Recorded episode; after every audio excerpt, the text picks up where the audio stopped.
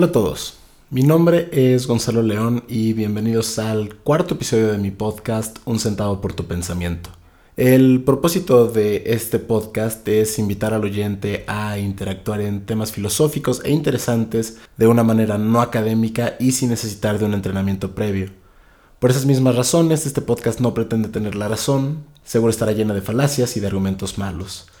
Eh, más bien, el propósito de este podcast es invitar al oyente a tener una reflexión sobre diversos temas, invitarlo a hacer preguntas y a tener un poco de seguimiento a temas tan interesantes y contemporáneos en la filosofía. El tema de este episodio es alrededor de un concepto muy interesante que es la belleza. ¿Cómo es que la belleza está relacionada hoy en día con el tema de la vida y con el tema de la muerte. Y más que nada hacer un recorrido histórico y filosófico alrededor de este concepto y cómo es que está siendo tratado hoy en día. El, concepto de la belleza es un concepto y una discusión filosófica muy importante, ya que em, es central a un área de la filosofía que es la estética. Y la estética es una de las áreas de la filosofía eh, más discutida y más relevantes, por así llamarlo. Hoy en día, eh, dentro de la filosofía, la belleza ya casi no es discutida. Ha dejado de ser un tema central dentro de las discusiones filosóficas, eh, particularmente del siglo XX. Podríamos decir que de cierta manera la belleza fue asesinada o murió en el siglo XX. Y vamos a eh, adentrarnos sobre esta idea de que la belleza murió o fue asesinada, eh, filosóficamente hablando. Y pues yo los invito primero a eh, preguntarse si de hecho esto es, cierto. Eh, si nosotros vemos en nuestro día a día y la manera en la que nos relacionamos y cómo vivimos, pues nuestra sociedad sigue discutiendo mucho sobre la belleza. Pero ciertamente la discusión de la belleza de hoy en día es muy diferente a las discusiones de la belleza que tuvieron los filósofos de los últimos 20 siglos. Y el por qué eh, hoy en día discutimos la belleza en términos nuevos es muy interesante y creo que eh, puede abrir una línea de discusión sobre eh, dentro de la filosofía y dentro de nosotros de cómo es que concebimos la belleza y cómo es que podemos utilizar esta concepción de la belleza Em, en la vida política, en la vida artística, en la vida social. En la antigüedad existen muchas diferentes concepciones de belleza, em, pero más que nada a mí me gustaría resaltar tres. La primera es la concepción clásica de la belleza, y esta es muy fácil de visualizar y fácil de entender, em, por eso se llama la concepción clásica. Eh, sus orígenes son griegos, eh, desde Pitágoras hasta Aristóteles, y fue pues llevada y desarrollada durante eh, básicamente todo el medioevo y hasta el renacimiento, particularmente la Italia renacentista, y parten de tres conceptos claves. Parten de los conceptos de orden, proporción y simetría. La concepción clásica de la belleza consistía en arreglar eh, las diferentes partes de un objeto, las diferentes partes de aquello que podemos observar, en estos tres diferentes conceptos para llegar a una, visión armoniosa del, objeto.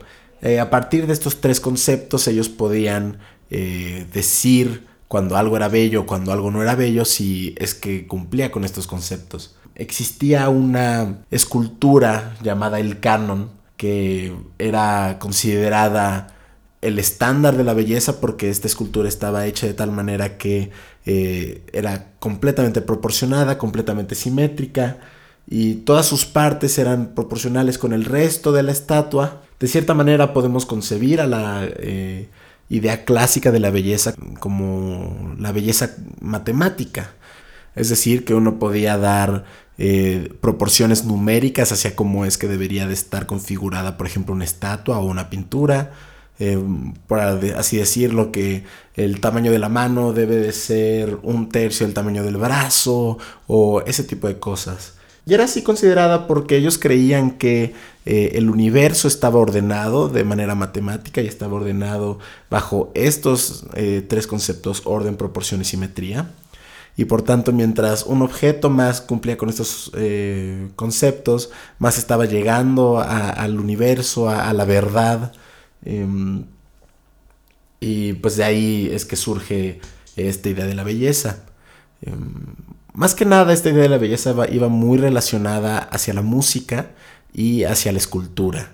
Hacia la música porque pues hablaban donde dentro de una sinfonía debía de haber proporción en eh, la cantidad de instrumentos que había en la sinfonía, en el propio sonido debería de haber eh, una simetría donde eh, no debería de ser tan triste o tan feliz en sus melodías y que siguieran bajo estas pautas métricas, ¿no? donde si tienes ciertas melodías rápidas aquí, aquí deberían de ir lentas y ese tipo de concepciones alrededor del tema. Bajo este esquema también de la belleza, eh, cierto tipo de eh, cosas que hoy nos consideramos bellas, por así decirlo, caben dentro de esta definición. Por ejemplo, eh, la ley de la gravedad de Newton era considerada bella porque descubría la fuente subyacente del universo y la demostraba de una manera matemáticamente simétrica. Otros describían como, como Hutcheson. Hutcheson decía que la naturaleza era muy bella porque eh, la complejidad detrás de ella significaba que había un arreglo matemático, que si lo observábamos lo suficiente podíamos encontrar el orden, la simetría y la proporción dentro de todo esto. Ahora, bajo la concepción clásica de la belleza, es difícil sostenerla hoy en la modernidad de manera filosófica. Eh, más que nada porque pues, existen muchos contraejemplos alrededor de la idea de orden, simetría y proporción. Por y muchas de ellas las encontramos en la naturaleza. Por ejemplo, la rosa, su flor es muy grande y consideramos la flor de la rosa muy bella, pero su tallo es muy pequeño eh, no necesariamente es proporcional al tamaño de la rosa. Eh, los pájaros que tienen cabezas muy grandes o pájaros que tienen alas muy grandes y cabezas muy pequeñas que aún así consideramos bellos. A partir de diferentes cosas que consideramos bellos encontramos en ellos que no son ni ordenados, ni simétricos, ni proporcionales. Y estos tres conceptos que son claves para la belleza clásica pues eh, son contraargumentados en el hecho que encontramos cosas bellas eh, que no tienen estos tres conceptos. Eh, la segunda concepción de belleza es la concepción idealista de la belleza. Y esta es también muy familiar, especialmente para eh, aquellos que vivimos en países muy, muy religiosos, especialmente católicos o cristianos. Y mucho de esto es porque parte de Platón. Ahora, tal vez eh, la conexión entre Platón, el platonismo y el catolicismo cristianismo no es muy evidente, pero em, aguántenme un segundo. Platón decía que existían dos versiones del mundo, la versión material y la versión idealista, eh, donde la versión material parte de la versión idealista, es decir, es eh, el idealismo dado materia, y este mundo idealista es un mundo lleno de formas, ¿no? Donde existe la mesidad, eh, la justicia, existe el bien, existe la belleza. Y estas formas, estas, estas ideas, por así llamarlos, contenían todo dentro de ellos y eran más perfectos incluso que lo que nosotros podemos presenciar en el mundo material. La concepción de belleza idealista sería entonces eh, cualquier objeto, cualquier persona, cualquier algo que se acerque lo más posible a esta concepción de belleza que vive en el mundo de las ideas. Ahora, pero, ¿qué significa esto de, que se acerque lo más a esta concepción de belleza? Em, Platón lo describía como este sentimiento humano de propagarse o de reproducirse. la belleza está relacionada con este deseo de propagación y de reproducción. Esto lo lleva primero a apreciar al cuerpo, entonces encuentra los cuerpos eh, con los cuales él cree que es más propenso o mejor reproducirse y con los cuales más eh, propagarse y de, cierta manera mejorarse a sí mismo. Y una vez que eh, hace esta reflexión y cuando empieza a hacer la reflexión alrededor de la belleza y por qué está buscando este deseo, pues encuentra que al fin y al cabo em, los cuerpos no son duraderos, entonces esta reproducción, esta propagación eh, no es duradera, de hecho se va a morir y se va a marchitar. A lo largo del tiempo, lo que al principio consideraba bello en un cuerpo va a desvanecerse. Entonces su sentimiento de, inmortalización eh, pues ya no se fija entonces en los cuerpos, entonces empieza a fijarse en las almas de las personas. Y dentro de las almas uno, diría Platón, puede encontrar almas feas y almas bellas, pero como el alma es inmortal, pues entonces va a buscar eh, la belleza en las, almas, en las almas inmortales y las va a buscar, va, a buscar las almas que sean más bondadosas. Pero de, las almas eh, que son individuales, eh, pues se va a empezar a fijar también que existen otros aspectos como las instituciones o las leyes. Ahora quizás para nosotros en nuestra época moderna, pues las leyes y las instituciones no las consideramos eh, de carácter divino como los griegos y como Platón entonces los consideraban. Ellos consideraban que las instituciones como el gobierno y las leyes eran dadas por los dioses y por tanto eran divinas y debían de ser seguidas y tenían un grado de perfección mucho mayor al que nosotros las consideramos hoy en día. Y así, de esta manera escalonada, se va a dar cuenta que de cada tipo de belleza uno puede encontrar una mayor tipo de belleza en, por ejemplo, del cuerpo encuentra la belleza en el alma, del alma encuentra la belleza en las leyes, de las leyes encuentra la belleza en la verdad. Y al fin y al cabo va a buscar la belleza no en algo más que en la belleza misma. Es decir, va a buscar aquello que más se acerque a la belleza en sí misma, no porque eh, los objetos sean bellos, sino porque se está acercando a la, belleza en sí. Entonces, mientras en la concepción clásica de la belleza estás hablando de una multiplicidad de partes eh, que unidas las unas con las otras llegan a la idea de orden, proporción y simetría, en la idea eh, idealista de la belleza encontramos que la belleza está alrededor de eh, la unidad, es decir, de lo uno, de la belleza, de la concepción de belleza en sí mismo. Ahora tal vez para nosotros nos puede parecer un poco redundante eh, la idea de buscar la belleza en la belleza. Y hasta cierto punto tienen razón, pero aquí les va la liga con lo que antes mencionaba de que para el cristianismo y el catolicismo eh, nos parece muy familiar la concepción idealista de la belleza. Cuando decimos que mientras más algo se acerca a Dios, más bello es. Y esto lo decimos porque en Dios se encuentran eh, pues estas eh, diferentes características, ¿no? Lo bondadoso, lo justo, lo conocedor y finalmente lo bello. Eh, la, religión católica y la religión cristiana consideran a Dios como, como bello. Y mientras más te acercas a Dios, tu alma más bella es y las personas a tu alrededor más bellas son. Mientras más trabajes de acuerdo a lo que Dios dice, más bellas son tus acciones. Entonces, esa quizás sería eh, la manera en la que dentro de la concepción idealista de la belleza podemos encontrar la mejor visualización eh, alrededor de ella. Ahora, eh, claro que Plotino, Platón, San Agustín y toda esta serie de filósofos que hablaban de la belleza como una idealización, también hablaban que eh, al encontrar esta belleza eh, existe una revelación hacia el alma y hacia el ser. Existe una revelación de que eso es lo correcto, de que eso es lo bueno. Existe una revelación de que uno debe de aspirar hacia ello y hasta cierto punto hablan de un tipo de eh, placer alrededor del conocimiento de lo bello.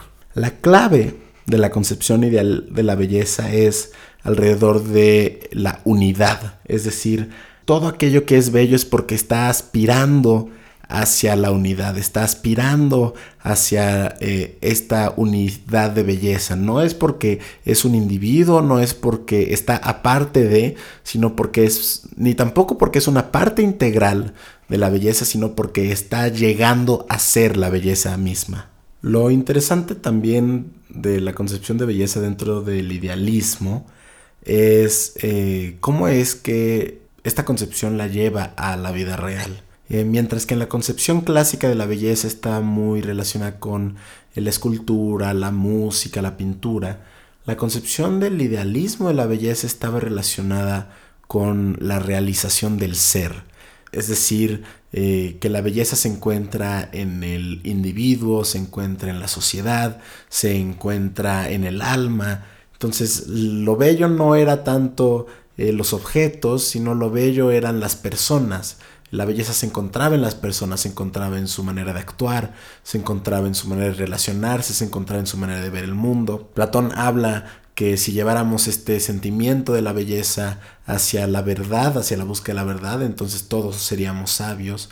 Eh, dentro del estoicismo, la belleza no era eh, todas estas estos reflejos de consumistas ni físicos sino era el alma bella es aquella que está centrada en sí mismo y que eh, puede controlar sus emociones y tiene un carácter ético impecable y hasta cierto punto eh, esto se ve reflejado en el catolicismo y en el cristianismo, cuando pues se habla de que eh, la buena persona es aquella la que no peca y la que se suscribe hacia los mandamientos de Dios. Y lo cual a mí me parece muy interesante, como eh, mientras en una es alrededor del arte, en otra la belleza es alrededor del humano. Ahora la tercera y tal vez la más obvia y la más eh, recurrida en los salones de secundaria y de preparatoria es la de la belleza como sentimiento y más que nada la belleza como placer. Esta concepción de la belleza es principalmente del siglo XVIII y más que nada eh, son de dos filósofos principales que es Hutcheson y David Hume. Y el siglo XVIII es muy interesante porque fue caracterizado por el empiricismo, y pues eh, en la materia empiricista pues no era tanto sobre la mente ni lo que pensaba, sino era sobre lo que percibíamos y lo que sentíamos. La belleza sería entonces eh, todo aquello que cuando lo vemos, lo escuchamos, lo entendemos, eh, nos deleita, nos, nos llena de, de, placer, nos sublima en su estado, en todo el tiempo que lo estamos presenciando. Eh, aquello, las cosas más bellas entonces serían aquellas que más nos subliman, que más nos llenan de sentimiento y siempre de un sentimiento positivo. La belleza no podía causar eh, un sentimiento negativo.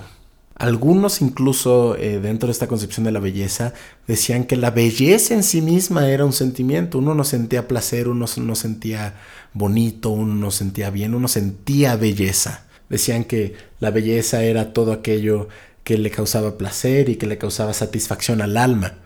Ni siquiera, no, no tanto alrededor del cuerpo, aunque sí, pero más que nada era la satisfacción al alma. Entonces el arte eh, en el siglo XVII y en el siglo XVIII estaba construida de cierta manera para darle placer al alma y hacerla sentir y sentir mucho y sentir muchas emociones placenteras.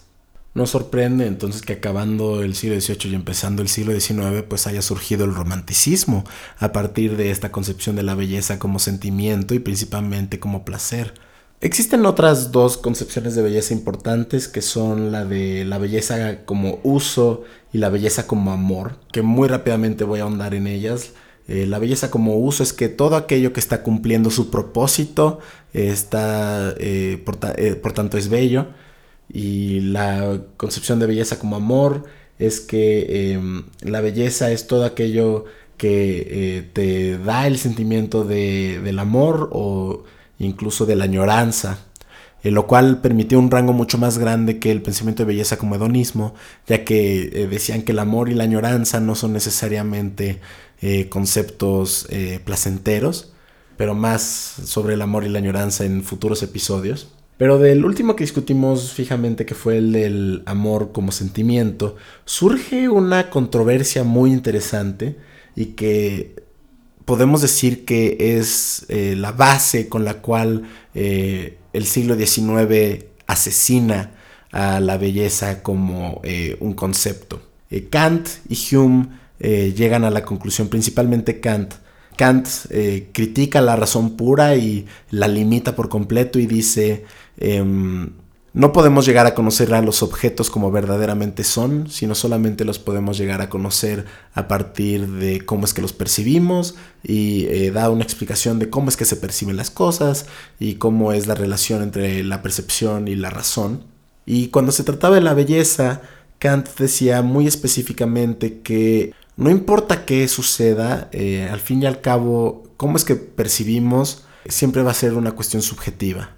Entonces, eh, los sentimientos placenteros que decimos que eh, la belleza nos ocasiona, pues uno, una gran variedad de gente los puede sentir por cierto tipo de objetos o cierto tipos de experiencias y otro tipo de gente no las va a sentir de esa manera, sino que va a sentir otros tipos de objetos o experiencias como bellas y que probablemente estos dos grupos no vayan a estar de acuerdo no significa que estén mal en su concepción de belleza. A partir de eso, Kant dice que eh, la belleza no es objetiva. Por tanto, eh, de nada sirve estar buscando cuáles son los estándares de bellezas que van a poder ser reproducidas a lo largo de la historia, porque al fin y al cabo la belleza es una cuestión de los sentimientos y las percepciones de cada individuo pero de cierta manera llegan como a un, pues a un punto muerto porque dicen, bueno, si la belleza es 100% subjetiva, pues entonces, ¿para qué hablar de belleza? Eh, no, no tiene la palabra belleza, entonces no tiene ningún sentido. Más bien, no podemos ya eh, utilizar el lenguaje de belleza como un concepto, sino más bien lo podemos utilizar como una descripción hacia cómo es que el individuo que está utilizando esa palabra en ese instante se está sintiendo. Ahora, muy interesante, ¿qué sucede después de que Kant y los filósofos del siglo XIX llegan a la conclusión de que la belleza eh, es subjetiva y que no tiene sentido eh, seguir explorándola ya que nunca vas a poder hacer algo 100% bello para todos. Eh, los artistas dejan de preocuparse por la belleza. Si nos damos cuenta, durante el siglo XX, los movimientos artísticos ya no están enfocados en la belleza. Y desde sí el, arte ha sido hasta cierto punto un movimiento político, un movimiento social, un movimiento cultural. En el siglo XX en Europa y en, y en las Américas, pues ya no, se, ya, no, ya no les importa hablar de belleza, Ni, no les importa hablar de belleza, no les importa construir belleza y salen todos estos increíbles movimientos artísticos que no están enfocados en hablar de la belleza, están enfocados en eh, hacer una crítica social, están enfocados en... Eh, cambiar la realidad de cómo observamos eh, al universo, están enfocados en ser sumamente realistas o ser sumamente surrealistas, a tal punto que eh, si vemos eh, el arte del siglo XX está justamente caracterizado por no ser bello. Los consideramos grandes piezas de arte y estoy seguro que muchos de ustedes ahorita estarán gritando en su cabeza, no, pero es que es bellísimo, Picasso, las obras de Picasso son bellísimas yo les diría, bueno, eh, ¿bajo qué concepción de belleza están ustedes diciendo que Picasso es bello?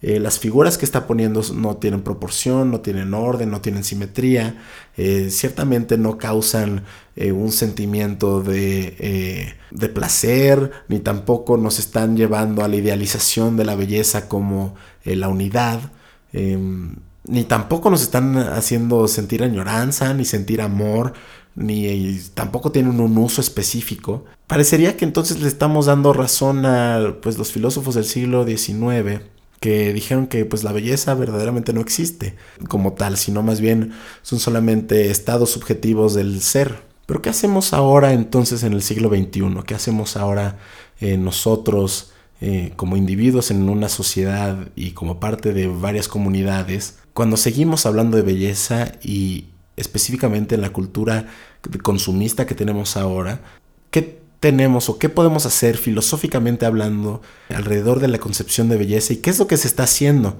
Ahora cuando se habla de belleza y las preguntas que yo les incito a ustedes a hacerse es, bueno, si ya quedamos claro que, eh, bueno, existen estas concepciones históricas de la belleza y llegamos a la idea de que eh, la belleza es un estado subjetivo del ser, ¿Por qué seguimos poniendo estándares de belleza a nuestra sociedad y a nuestras personas cuando sabemos que es, está alrededor de una concepción subjetiva? ¿Por qué seguimos diciendo que eh, dentro de esta idea eurocéntrica de la belleza, los hombres y mujeres que eh, son altos, con caras simétricas, eh, no sé, los rasgos físicos que son considerados hoy en día en la sociedad como bellos, ¿por qué no los estamos poniendo a prueba? ¿Por qué no los estamos criticando? O ¿Por qué no los estamos criticando suficiente? O igual, también al revés. Nuestro arte hoy en día, y también eso es un eh, tema de discusión para episodios futuros, bueno, nuestro arte ha dejado de ser bello.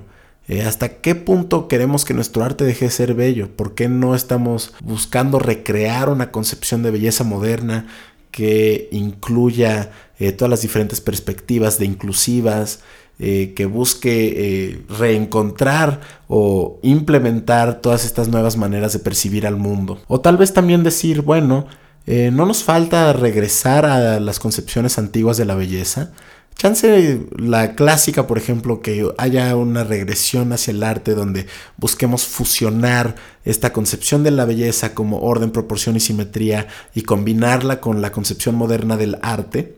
Y también, eh, ¿por qué no seguimos hablando de la belleza en la concepción idealista donde decimos, bueno, ¿Por qué no estamos poniendo estándares de belleza no en nuestros cuerpos, sino en nuestras almas, por así decirlo? En la manera en la que interactuamos con las personas, en la manera en la que una persona se construye a sí misma todos estos temas eh, alrededor de la belleza que parece ser eh, a primera vista una gran respuesta hacia la vida y la muerte, ¿no? Decir, debemos de vivir por la belleza, pero ya nos dimos cuenta que la belleza no es tan fácil de conocer ni tan fácil de vivir hacia ella y que hoy en día vivimos en un mundo donde con tanta información y con tantas posibilidades, pues nos, nos es difícil encontrarla. Pues bueno, decir, bueno, ¿qué preguntas importantes alrededor de la belleza nos debemos de hacer?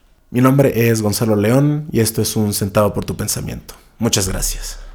Si les gustó este episodio, por favor compártanlo con sus amigos, familiares, en sus redes sociales. Eh, si les interesaría algún tema en específico, contáctenme en mis redes sociales. Me pueden encontrar en Twitter, me pueden encontrar en Instagram, eh, como gonzi-voz. Y pues sí, eso es todo. Eh, para el quinto episodio, manténganse al tanto que va a ser un episodio especial eh, de antemano les digo de qué va a ser sobre la fantasía y la magia y el problema del conocimiento. Muchas gracias y nos vemos pronto.